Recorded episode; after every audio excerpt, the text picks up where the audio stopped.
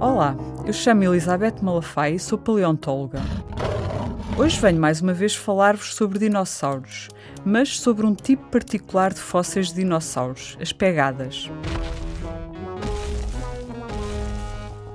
Pegadas de um dinossauro ou de qualquer outro animal podem ficar preservadas como fósseis em condições muito particulares.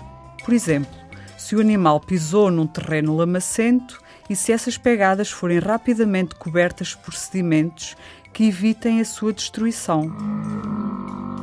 Sabias que existe em Portugal um dos maiores trilhos de pegadas de dinossauros do mundo? Uau!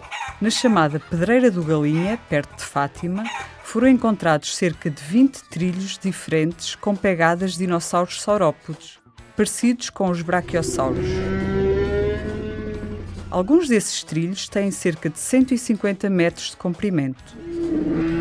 Este lugar, que hoje em dia se encontra no cimo de uma serra, a Serra de Aire, era há 175 milhões de anos, no período Jurássico Médio, uma zona litoral com planícies inundadas e terrenos lamacentos.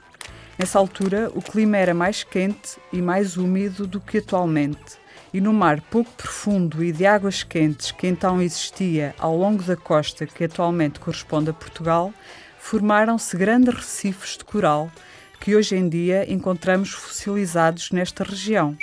O testemunho da passagem dos dinossauros ficou marcado numa camada de calcário que era explorado até há pouco tempo na pedreira para fazer as pedras das calçadas ou para construção de casas, por exemplo. Estas rochas formaram-se pela deposição de lamas muito finas no fundo de pequenos lagos litorais que aí existiam no Jurássico. Nestas lamas ficavam facilmente impressas as pegadas dos animais que por ali vagueavam, neste caso dos dinossauros. Vem conhecer mais sobre dinossauros no Museu Nacional de História Natural e da Ciência.